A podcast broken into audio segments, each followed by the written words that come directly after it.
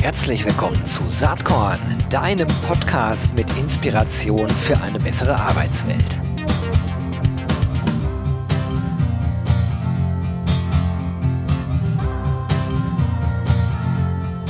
Hallo und herzlich willkommen zum Saatkorn Podcast. Ich freue mich heute. Ich habe einen spannenden Mann am Start. Das ist Philipp Riedel, der schon einige Jahre sein Unwesen in der HR-Zunft betreibt mit spannenden Themen.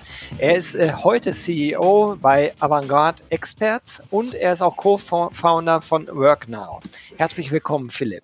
Hi Gero, freut mich riesig, mal bei dir im Podcast zu sein und dass wir mal zusammen eine Folge machen. Toll, dass ich da sein kann. Ich freue mich da auch total drüber. Ich habe dich ja eben so launig anmoderiert, trat mein Unwesen schon lange, aber was ich so witzig finde, wenn man, mhm. wenn man auf LinkedIn mal schaut, äh, du hast äh, deine ersten Berufserfahrungen, glaube ich, bei eFellowsNet gesammelt, ne? Ja, das stimmt. Äh, spannend, weil da hätten wir uns eigentlich schon mal über den Weg laufen müssen. Ähm, ist aber irgendwie, ist irgendwie nicht passiert. Aber das ist cool, dass du die Zeit ansprichst, weil die war für mich äh, tatsächlich prägend. Wenn man es jetzt mal auf meine gesamte Berufserfahrung mhm.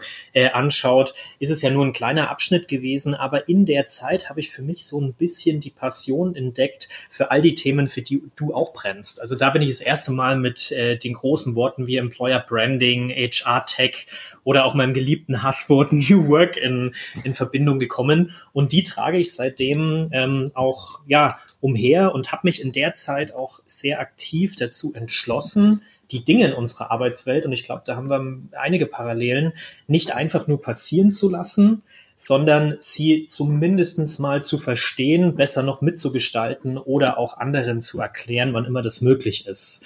Und ich glaube, das ist auch der, der Grund, warum ich, warum ich deinen Podcast sehr gerne höre, denn da geht es ja vor allem auch darum, die Dinge zu erklären, warum unsere Arbeitswelt so funktioniert, wie sie funktioniert und das dann immer noch so ein bisschen in einen größeren Kontext zu setzen. Denn letztendlich ist unsere Arbeitswelt ja sehr häufig auch einfach nur ein Abbild unserer aktuellen Gesellschaftssituation. Ne? Ja, total gut, dass du das sagst. Äh, das, das vermisse ich manchmal. Ne? Also manchmal, hm. also diskutiert man auf so einer äh, ich hoffe, das ist jetzt nicht despektierlich, aber auf so einem Fachidioten-Niveau, Voll. Wo, wo, man sich total über irgendeine App äh, auslässt und äh, don't get me wrong, das mache ich auch gerne. Ich kann mich ja. auch für solche Themen begeistern. Aber am Ende, glaube ich, ist die Einbettung ins große Ganze immer wichtig. Und äh, das, was du gerade gesagt hast, ist eigentlich ein Spiegelbild der Gesellschaft, in der wir uns gerade mhm. befinden. Das Richtig. unterschreibe ich nämlich voll und ganz. Ja, das ist deshalb auch, auch äh, ganz, ganz entscheidend, weil, weißt du, ich den, den Begriff New Work beispielsweise, der ja so inflationär benutzt wird, ähm, über den mache ich mich sehr häufig ein bisschen lustig, weil ähm, der Begriff an sich ist ja oftmals auch ein bisschen Quatsch oder wird ein bisschen in einem, in einem falschen Kontext genutzt und suggeriert ja auch, dass es irgendeine so Art von Old Work oder sowas geben würde. Ne?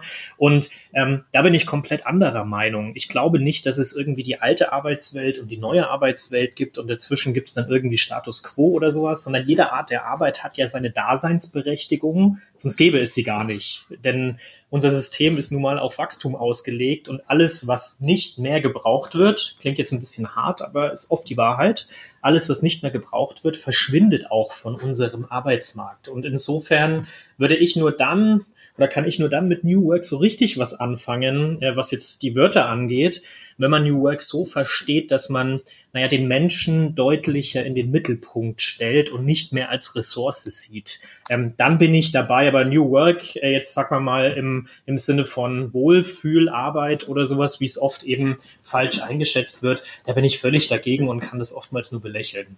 Naja, da haben wir eine ganz große Parallele, denn äh, der Begriff New Work, der gefällt mir selbst auch überhaupt gar hm. nicht. Übrigens aus den genannten Gründen, die du gerade schon benannt hast, muss ich also hm. jetzt nichts hinzufügen. Schön. Es gibt einen guten Grund, warum äh, mein Saatkorn-Claim ist Inspiration für eine bessere Arbeitswelt. Ja. Denn ähm, nicht alles, was alt ist, muss schlecht sein. Ne?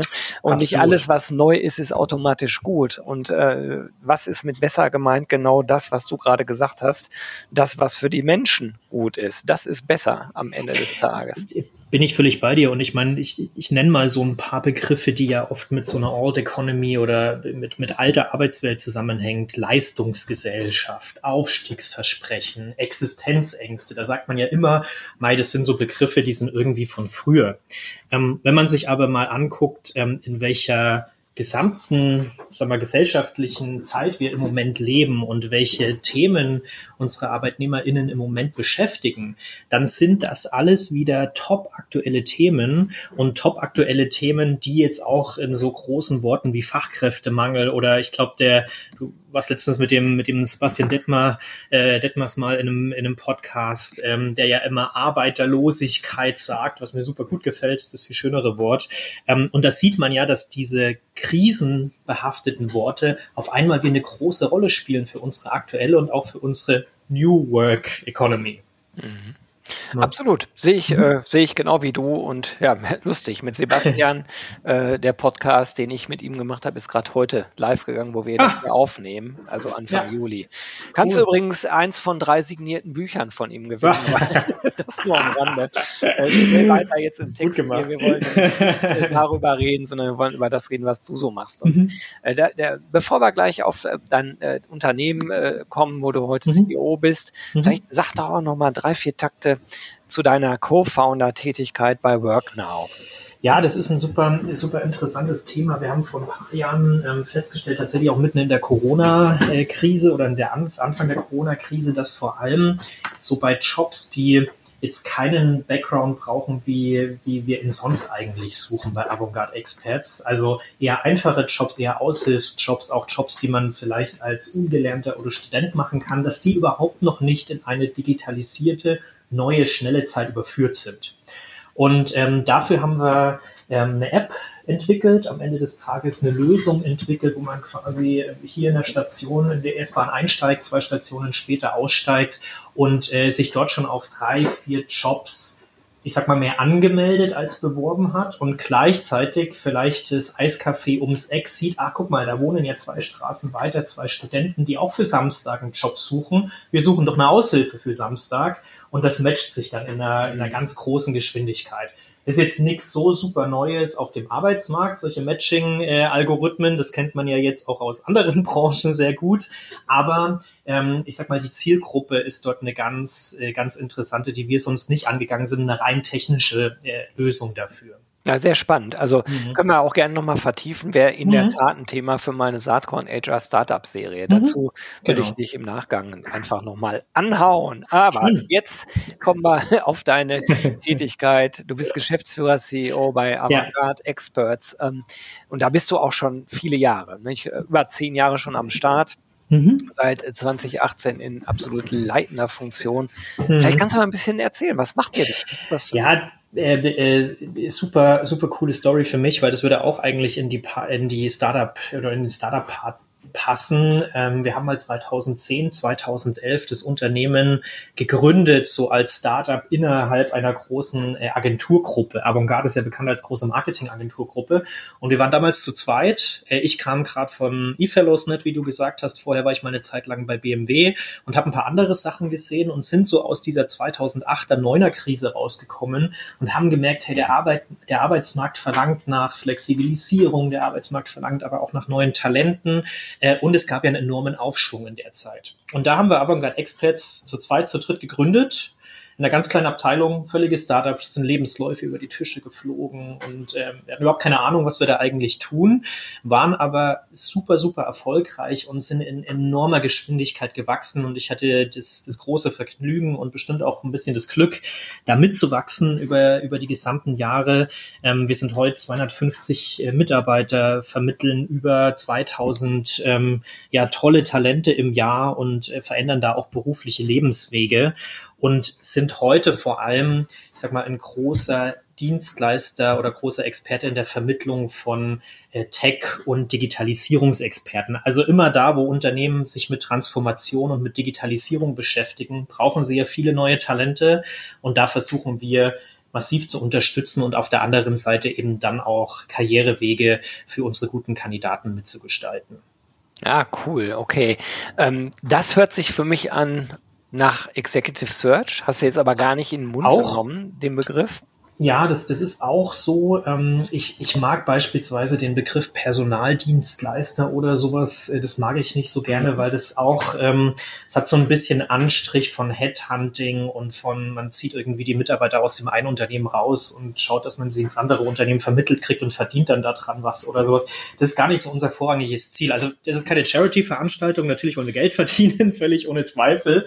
Aber ähm, uns geht es da um einen schon sehr viel nachhaltigeren Ansatz. Also viele unserer Kandidaten, ähm, die, die geben uns mehrere oder über mehrere Jahre, ähm, sagen wir mal, ihr wichtigstes Gut, nämlich äh, ihr Vertrauen in die Hand und sagen, hey, ich bin jetzt gerade in der Karrierestufe, möchte den nächsten Schritt gehen, möchte vielleicht eine Führungslaufbahn, das ist im aktuellen Unternehmen gerade nicht möglich. Habt ihr da eine Möglichkeit? Und dann kommen wir da ins Gespräch, beraten die ähm, Kandidaten und vermitteln sie dann in ein Unternehmen, das zu ihnen in diesem gerade bestehenden Lebensabschnitt gut passt. Und dann kommen sie drei, vier, fünf Jahre später wieder zurück oder wir kommen weiter ins Gespräch, wir sind sowieso miteinander verbunden. Ähm, und dann sagen viele, hey, jetzt ist für mich wieder ein neuer Schritt gekommen. Ähm, den kann ich entweder bei mir im Unternehmen machen oder auch woanders, wollen wir uns mal zusammen umschauen. Also da verstehen wir uns auch sehr stark als äh, Karriere Begleiter. Deswegen sind wir jetzt nicht so ein klassischer Personaldienstleister oder Headhunter, wie man das sonst so kennt. Dazu kommt vielleicht noch ein bisschen das Kompetenzfeld.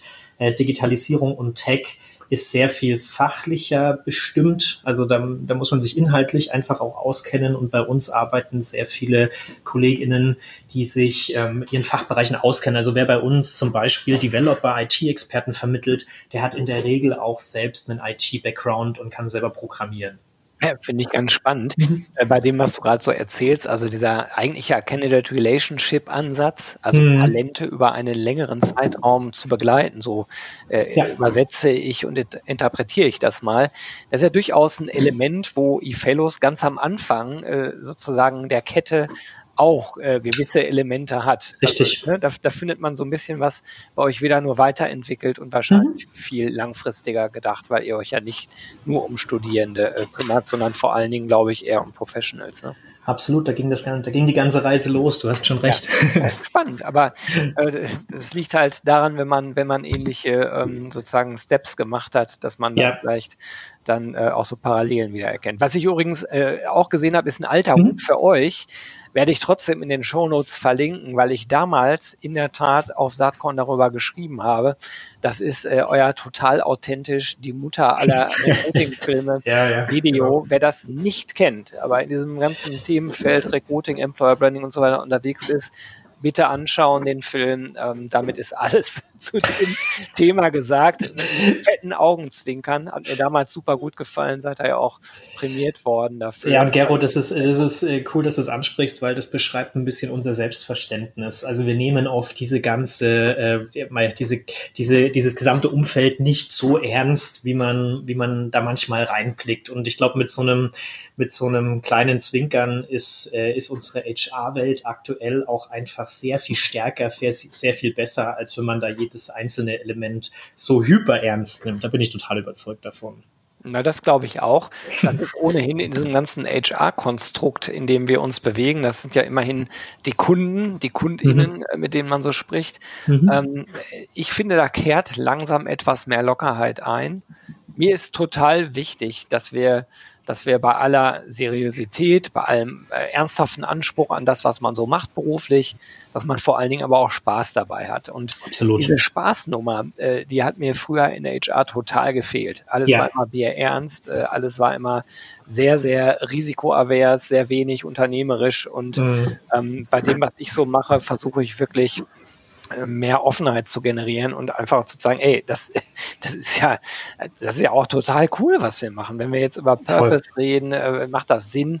Natürlich, das macht total Sinn, Menschen und Arbeitgeber zusammenzubringen. Und ich glaube wirklich, äh, das macht die Welt echt ein gehöriges Stück besser auch.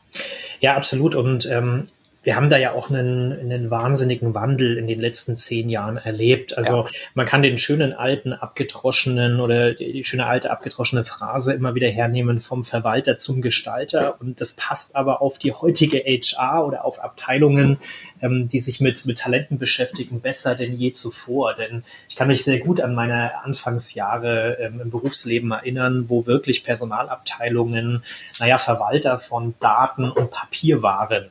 Und selbst im Recruiting, weil da haben sich die Leute natürlich einfach noch aktiv auf Stellen beworben. Da war das völlig üblich, da musste man nicht aktiv oder nicht so aktiv um ähm, gute neue Talente werben. Und da war das eine reine Verwaltung, ein reiner Verwaltungsapparat im Unternehmen. Und heute sind ähm, HR-Experten und HR-Expertinnen eben sehr viel mehr Markenbotschafter von Unternehmen. Und ganz egal, ob man da in der Lohnabrechnung arbeitet oder ob man Recruiter, Employer Branding, was auch immer macht, man ist Markenbotschafter. Und ähm, das ist der riesengroße Unterschied. Und dieses Selbstverständnis, das kommt Step by Step auch in allen Personalabteilungen ähm, unseres Landes an. Aber es ist ein harter Weg dorthin.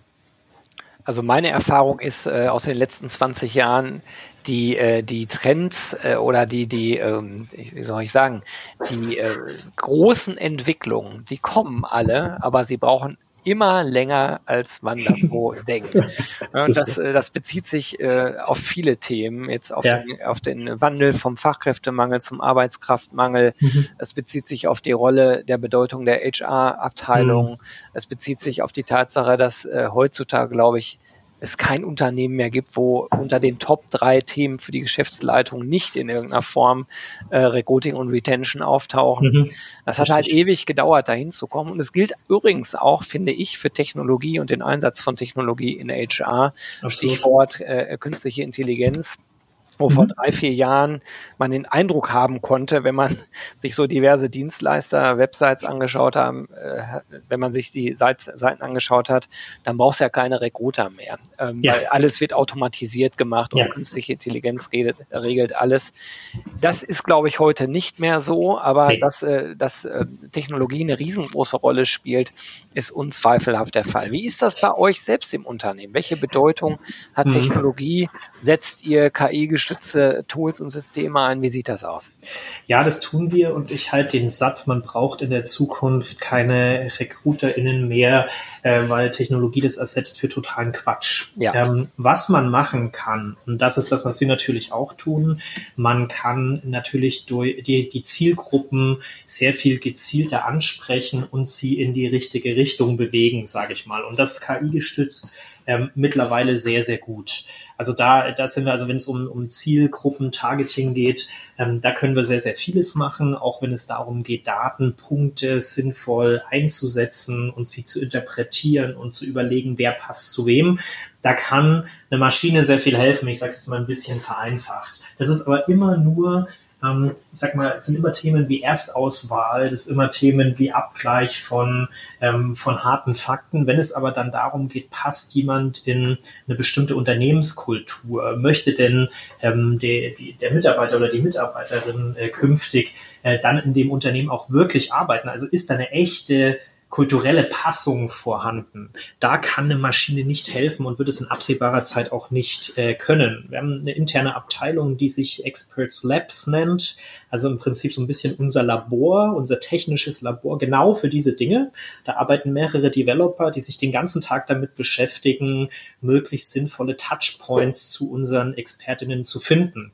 Und äh, da haben wir viele intelligente Tools in den letzten Jahren äh, entwickelt, die uns die Arbeit im Recruiting ein bisschen leichter macht. Letztendlich ähm, bin ich aber sehr, sehr stolz auf ja fast 200 ähm, interne Recruiterinnen und Recruiter, die den ganzen Tag nichts anderes machen, als Talente suchen, mit Talenten in Kontakt zu kommen und die dann auf dem Lebensweg zu begleiten, weil das ist eben der große Unterschied. Man kann natürlich sagen, das könnte passen und das könnte passen und äh, das kriegt man auf allen großen Portalen dieses Landes oder dieser Welt angezeigt.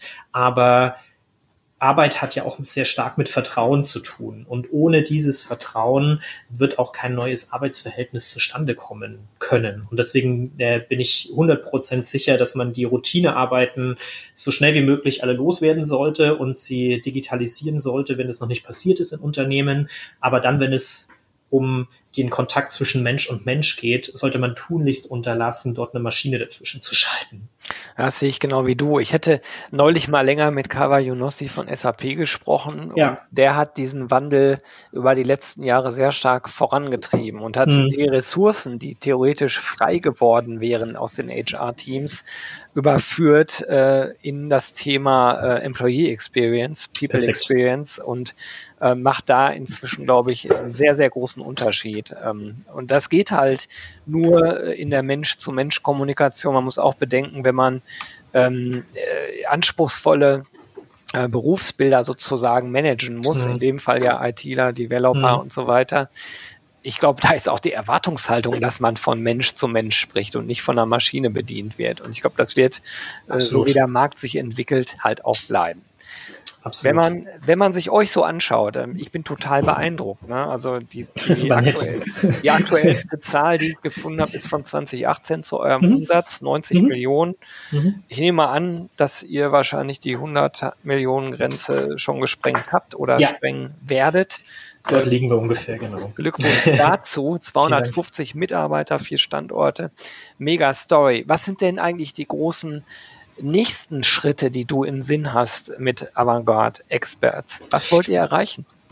Ähm, naja, es, also wir haben natürlich schon vieles ausprobiert und vieles funktioniert in unserer Branche auch ein bisschen über Try and Error, ehrlich gesagt. Mhm. Ähm, und wir hatten äh, vor gar nicht so langer Zeit schon mal einen Standort in Dubai zum Beispiel, ähm, haben gedacht, äh, dort könnten wir vielleicht auch eine Expansion über Deutschland hinaus mal organisieren, ist dann krachend an Corona gescheitert. Wir waren auch schon mal in der Schweiz mit einem Büro, auch das hat nicht so funktioniert, wie wir uns das vorgestellt haben. Das gehört aber alles zur Story dazu und ist ja auch Teil unserer Erfolgsgeschichte, dass man auch einfach immer mal wieder scheitern kann.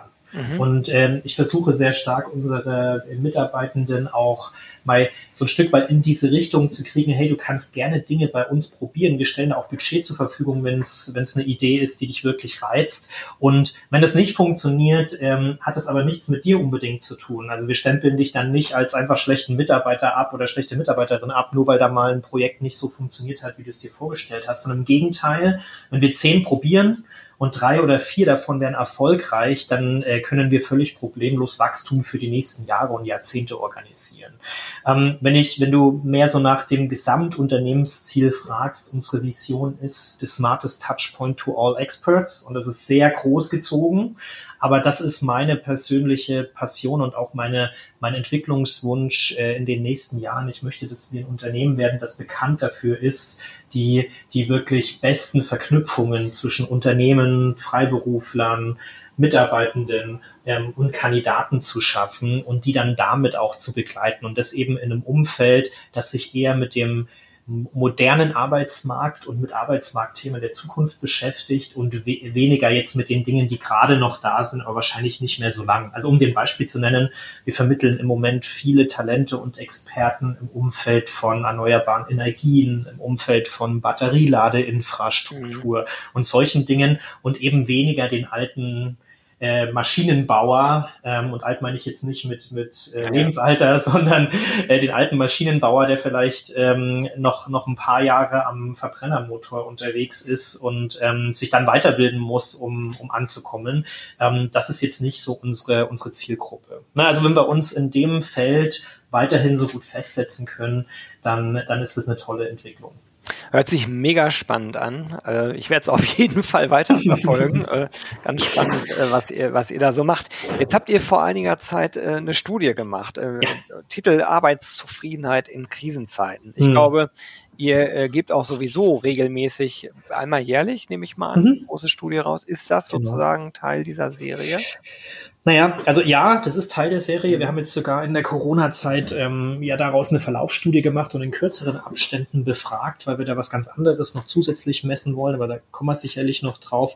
Ich sag dir, warum, warum wir damit 2016 mal angefangen haben. Ähm, ich habe ja viele Beobachtungen, die bei unseren äh, Hunderten und Tausenden Kundenunternehmen so den ganzen Tag ähm, passieren. Also wir haben von den Automobilherstellern bis zu den GAFAs dieser Welt ähm, und auch vielen kleinen Mittelständlern und Unicorns, die gerade so kommen, ja eine unfassbar breite Anzahl an, an Kundenunternehmen, mit denen wir zusammenarbeiten. Und ähm, die Ausprägungen dort sind sehr verschieden und was Mitarbeitende in diesen Unternehmen tatsächlich wollen, kann ich immer beobachten. Ich merke aber auch, dass sagen wir, eine, eine wirklich wissenschaftliche Beschäftigung mit diesen Themen uns dann nochmal einen ganzen, ganzen Schritt voranbringt, um eben auch ein bisschen vor dem Markt zu sein und ein bisschen, äh, bisschen schneller reagieren zu können auf das, was in unserem Arbeitsmarkt gerade passiert. Deswegen hat es das Thema mal ursprünglich gegeben. Mittlerweile ist, ein, ist im Prinzip eine langjährige Verlaufsstudie daraus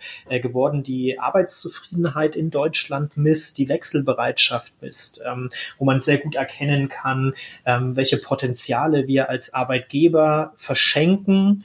Ähm, dann das Thema psychische Krise ist natürlich jetzt ein sehr großes, äh, vor allem auch während den Corona-Jahren nochmal on top geworden und last but not least Führung und die Chancen, die natürlich auch aus den, aus den aktuellen Krisen hervorgehen. Das sind so die Dinge, mit denen wir uns da eben auch auf einer wissenschaftlicheren Ebene beschäftigen.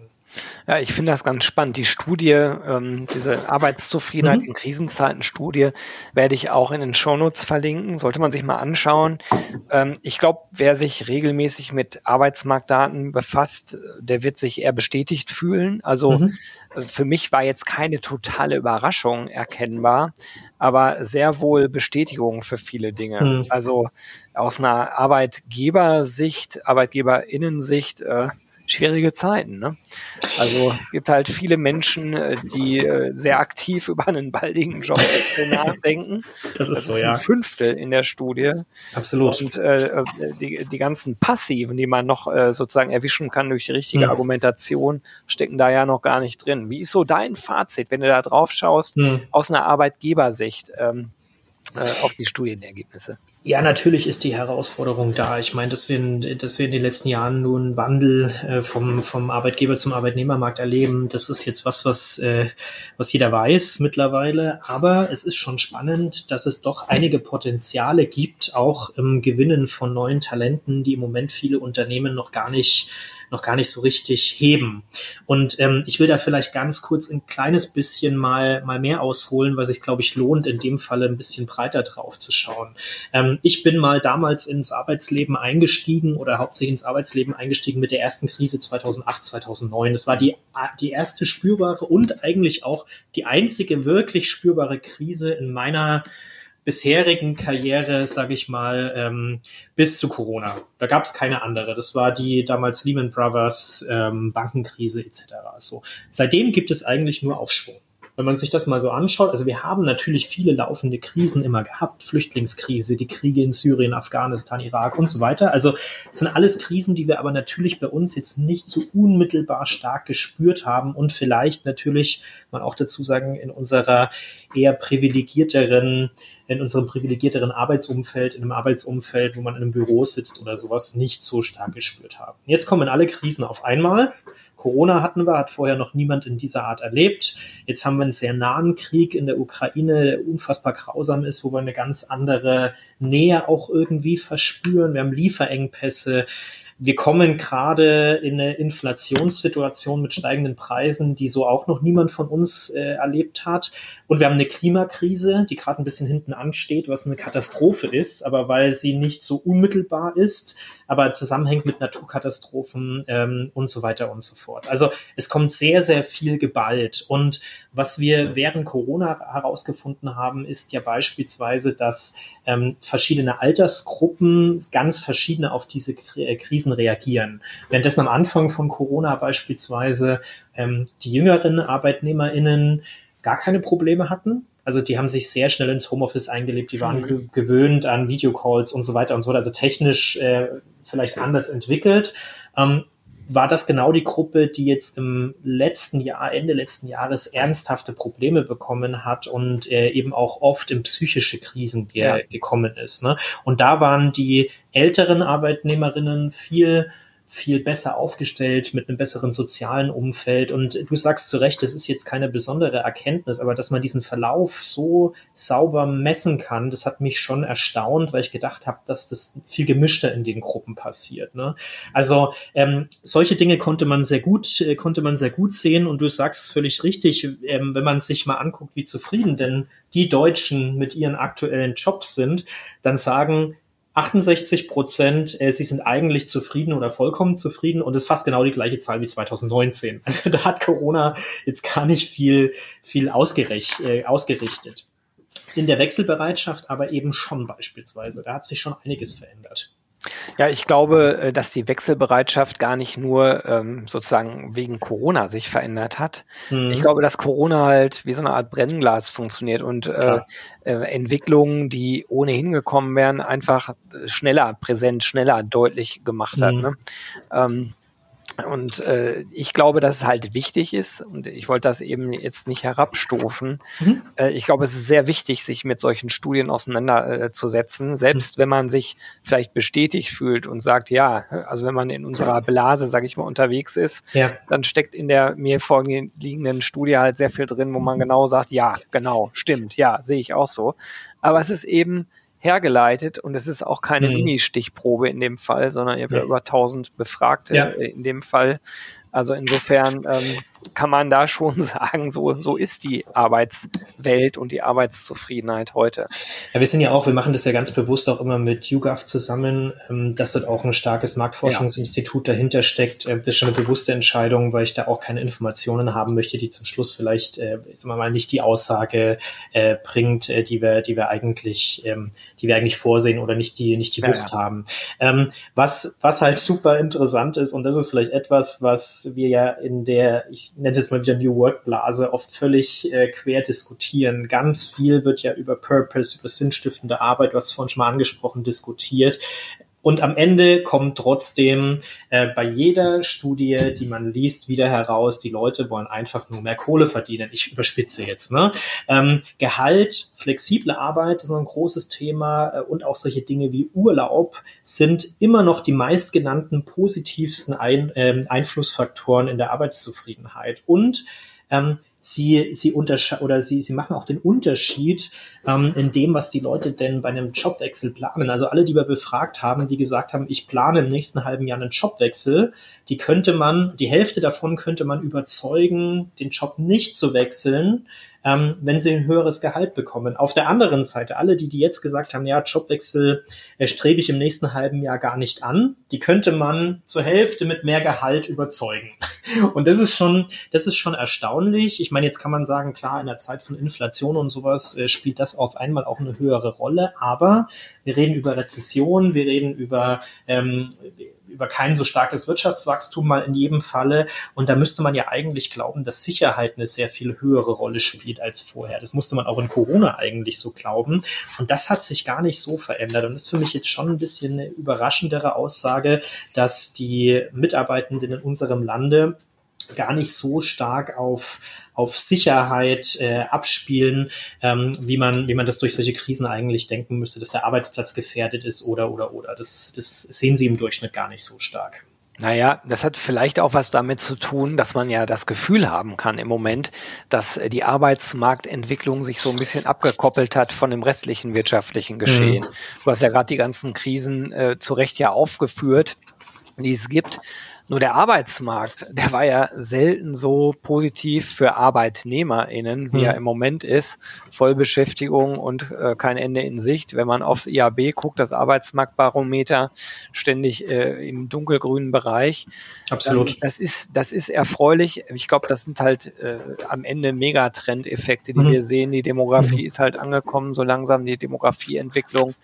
Und die Unternehmen haben verstanden, übrigens anders als 2008, 2009 bei der, bei der Lehman-Krise, dass man MitarbeiterInnen nicht mal eben so rausschmeißt und wieder ja. kann. Ne? Ja. Halt ja, gut, äh, haben Sie verstanden, ist relativ. Äh, wenn man sich anschaut, was im Moment auf den Flughäfen los ist, weiß man, dass es nicht alle verstanden haben. Ähm, aber äh, du hast recht, im Durchschnitt äh, erkennen wir den Trend äh, schon auch sehr stark, ja. dass man sich natürlich mehr kümmert um seine äh, MitarbeiterInnen, aber und äh, um jetzt um nochmal die, die Studie vielleicht so ein bisschen zu bemühen, was wir auch sehen, ist, dass die Bedürfnisse der Mitarbeitenden nicht erkannt werden oder nicht so erkannt werden, wie es, wie es sich die Mitarbeitenden wünschen. Und das ist, das ist erstaunlich, ähm, denn es sagen immerhin ähm, 41 Prozent der Befragten, ich könnte in meinem Unternehmen deutlich wertvoller sein, als ich im Moment bin. Und das suggeriert ja, ich bin nicht auf der Position, in dem ich mich am allerstärksten auch für mein Unternehmen entfalten kann. Und mhm. da ist ein Stück weit Unterforderung spielt da eine Rolle und die messen wir schon seit 2019 massiv. Also wir haben in 2017 oder 18, da haben so um die 10 Prozent der Befragten gesagt, sie fühlen sich in ihrem Job unterfordert. 2019 waren es fast 50 Prozent. Und jetzt ähm, bei der bei der diesjährigen Befragung sind es immerhin noch 41 Prozent. Also das bleibt auf einem sehr hohen Niveau, dass die dass die Mitarbeiter sagen, hey, ich könnte eigentlich viel mehr leisten und ich fühle mich in meinem Job tendenziell eher unterfordert. Und das ist schon auch eine Aufgabe von von Führung im Moment in den Unternehmen ganz sicher, dass man die Bedürfnisse der Mitarbeiter stärker erkennt und sie dann in die richtigen Positionen einsetzt, indem sie auf der einen Seite eine sinnhaftere Arbeit verspüren. Das ist ein wichtiger Punkt und auf der anderen Seite aber dadurch auch gewinnbringender fürs Unternehmen arbeiten können.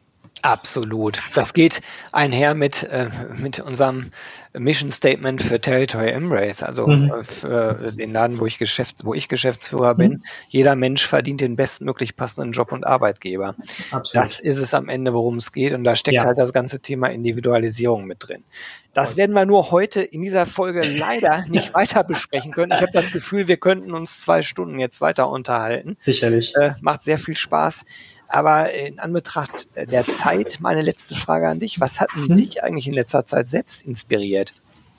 Ja, das ist, das ist eine sehr persönliche Frage äh, oder, oder die Antwort ist, ist sehr persönlich. Ich bin vor äh, etwas mehr wie zwei Jahren Vater geworden ähm, und tatsächlich inspiriert mich wahnsinnig, wie schnell ähm, äh, der junge Kerl lernt. Der ist jetzt zwei, der spricht in ganzen Sätzen, der äh, versucht, mich und äh, meine Frau auszuspielen in dem, was wir da tun. Und was mich daran wirklich inspiriert oder was mir auch einen sehr, sehr positiven Eindruck von der Zukunft gibt, die neue Generation, die da heranwächst, ähm, mit allen Herausforderungen, die sie hat, mit allen Problemen, die wir ihnen manchmal auch mitgeben.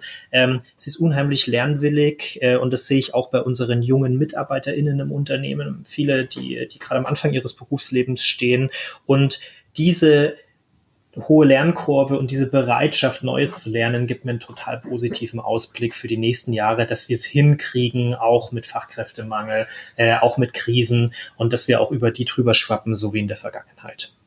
Das gefällt mir sehr gut. So ein optimistisches Schlusswort, äh, ganz in meinem Sinne. Ich glaube auch an die Zukunft. Äh, und es hat mir wahnsinnig Spaß gemacht, mit dir zu sprechen, Philipp. Äh, erstmal ganz, ganz herzlichen Dank, dass du dir Zeit für Saatkorn genommen hast. Ich bin mir sicher, das war nicht unser letztes Gespräch. Und sei jetzt erstmal Danke und wünsche dir alles, alles Gute. Das hoffe ich auch, dass nicht unser letztes Gespräch war. Vielen Dank, äh, Geron. Bis bald. Ciao. Tschüss. Jo, das war diese Saatkorn-Podcast-Episode. Wenn du nichts mehr verpassen willst und dich überhaupt für die Saatkorn-Themen interessierst, dann abonnier doch einfach meinen niegelnagelneuen Newsletter. Und dann bekommst du jeden Sonntag frisch alle Artikel, alle Podcast-Folgen, außerdem noch meine wöchentliche Kolumne und die Verlosung der Woche in deine Inbox. Musst du natürlich nicht sonntags lesen, geht auch montags oder dienstags. Ich würde mich sehr freuen. Hier nochmal die URL saatkorn.com slash newsletter. Tja, dann bis bald. Ciao.